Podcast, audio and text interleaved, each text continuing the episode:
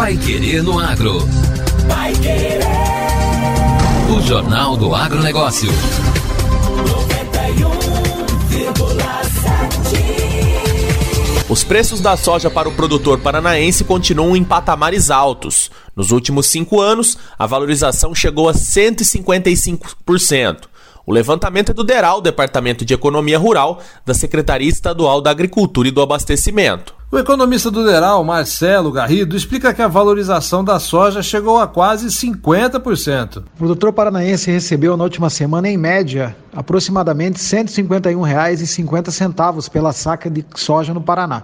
Isso representa uma valorização de aproximadamente 47% em comparação com o preço recebido no mesmo período do ano passado, quando a saca custava aí aproximadamente 103 reais. É, se compararmos o preço praticado em julho do ano, do ano passado, quando era mais ou menos 99 reais, com julho deste ano, é, que já ultrapassa 150, o acréscimo é superior a 53%. Marcelo explica que essa alta já era uma tendência observada há algum tempo. Essa tendência de alta nas cotações é, da soja é observada pelo menos há cinco anos. Em 2017, o valor médio pago foi de 60 reais, a saca de 60 quilos. Nos primeiros sete meses deste ano, o preço médio ficou em 154 reais, que representa um aumento aí aproximadamente de 155%. Além do alto valor, o economista do Deral diz que o Paraná também tem se destacado na produção da soja. A produção nacional de soja foi confirmada em aproximadamente 136 milhões de toneladas, é, em relatório divulgado esta semana pela Conab. O Paraná aparece como o terceiro maior produtor, com aproximadamente 20 milhões de toneladas. A liderança é do Mato Grosso, com 36 milhões, seguido pelo Rio Grande do Sul, com aproximadamente 21 milhões de toneladas. Pai Querer no Agro. O Jornal do Agronegócio. A análise remota do cadastro ambiental rural vai começar pelo noroeste do Paraná. A primeira região do Paraná a receber a análise dinamizada do CAR, Cadastro Ambiental Rural, será o noroeste do estado. O trabalho de conferência é de responsabilidade do IAT, Instituto Água e Terra, vinculado à Secretaria do Desenvolvimento Sustentável e do Turismo. O Paraná é um dos primeiros estados do país a participar do processo de análise dos dados cadastrados pelos proprietários e possuidores rurais no SICAR, que é o Sistema Nacional de Cadastro Ambiental Rural. As informações foram declaradas em 2012 e agora serão analisadas de forma remota. A inscrição no CAR é o primeiro passo para a regularização ambiental do imóvel rural. Ele é considerado regularizado após a análise do órgão ambiental estadual constatar que não apresenta passivo referente à reserva legal, área de preservação permanente e área de uso restrito. Após a análise dos técnicos do Instituto e a emissão de parecer, o proprietário ou possuidor rural pode aceitar as considerações técnicas apontadas e seguir para as próximas etapas. Caso não concorde com o que foi apontado pela análise automática, é possível solicitar uma análise de forma presencial. O secretário do Desenvolvimento Sustentável e do Turismo, Márcio Nunes, afirma que o Paraná tem a melhor estrutura para fiscalização ambiental. O Instituto Agterra, que hoje é um, um órgão já respeitadíssimo a nível do Brasil, trazendo um grupo formidável de técnicos para poder trabalhar junto. O estado do Paraná é o estado que mais produz por metro quadrado do mundo, nós temos que ser o estado que mais preserva, temos que ser o estado que mais recupera e o estado que mais fiscaliza. A região noroeste foi selecionada para dar início aos trabalhos no Paraná pelo simulador do SFB.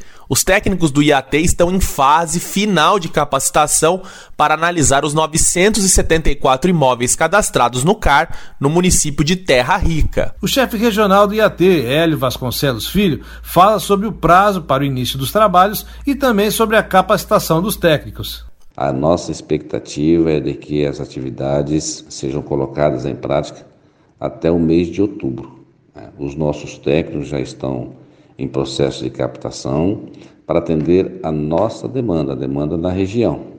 Após a conclusão desses trabalhos aí que creio que vai iniciar agora já na segunda-feira em Terra Rica, a análise será expandida também para todos os municípios sob competência do Escritório Regional do IAT de Paranavaí. A região noroeste abrange 13.501 propriedades. O simulador do Serviço Florestal Brasileiro vai indicar as próximas regiões que irão utilizar o sistema até atingir todo o estado. No país, 11 estados fazem parte do projeto de análise dinamizada.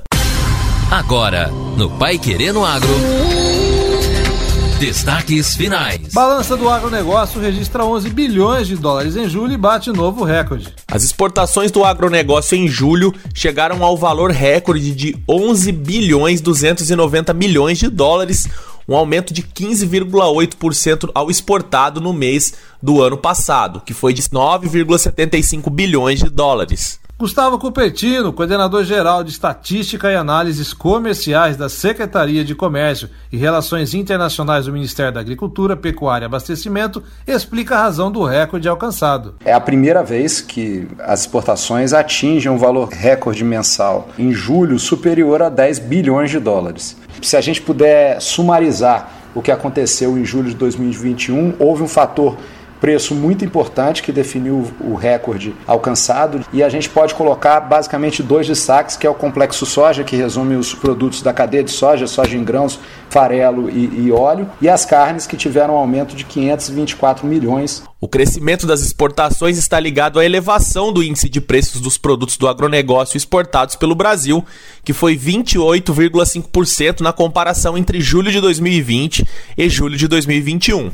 A soja em grãos apresentou uma queda na quantidade exportada, passando de aproximadamente 10 milhões de toneladas em julho do ano passado para 8 milhões e 700 mil toneladas em julho deste ano. No entanto, a elevação do preço médio de exportação da oleaginosa brasileira em 32,5% fez com que o valor exportado alcançasse cerca de 4 bilhões de dólares. As carnes bovina, suína e de frango também atingiram valor recorde de exportações, com 2 bilhões de dólares em vendas externas em julho passado.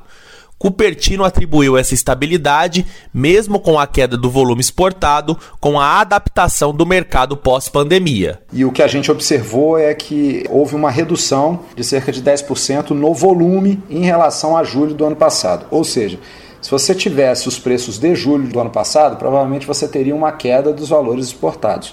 Mas como a gente está num momento de valorização das commodities que o Brasil exporta, isso tem muita relação com o processo de recuperação econômica pós-pandemia. A gente teve um ano de 2020 em que o mundo estava se adaptando a conviver com a, com a pandemia, digamos assim, e, e também tentando conter o avanço da pandemia com uma série de políticas de distanciamento sociais adotadas em diversos países, e isso afetou em um primeiro momento os preços e o volume comercializado, mas no segundo momento isso começou a voltar rapidamente. As importações do agronegócio tiveram um aumento de 25,8%, chegando a 1 bilhão e 200 milhões de dólares. O saldo da balança comercial do agro atingiu 10 bilhões de dólares e o agronegócio contribuiu com 44,2% na participação das exportações totais brasileiras.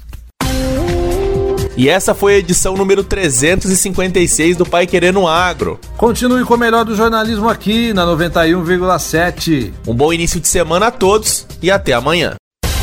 Você ouviu Pai Querendo Agro. Pai Querer. O Jornal do Agronegócio. Contato com o Pai Querendo Agro pelo WhatsApp 999941110 ou por e-mail agro@paiquerer.com.br.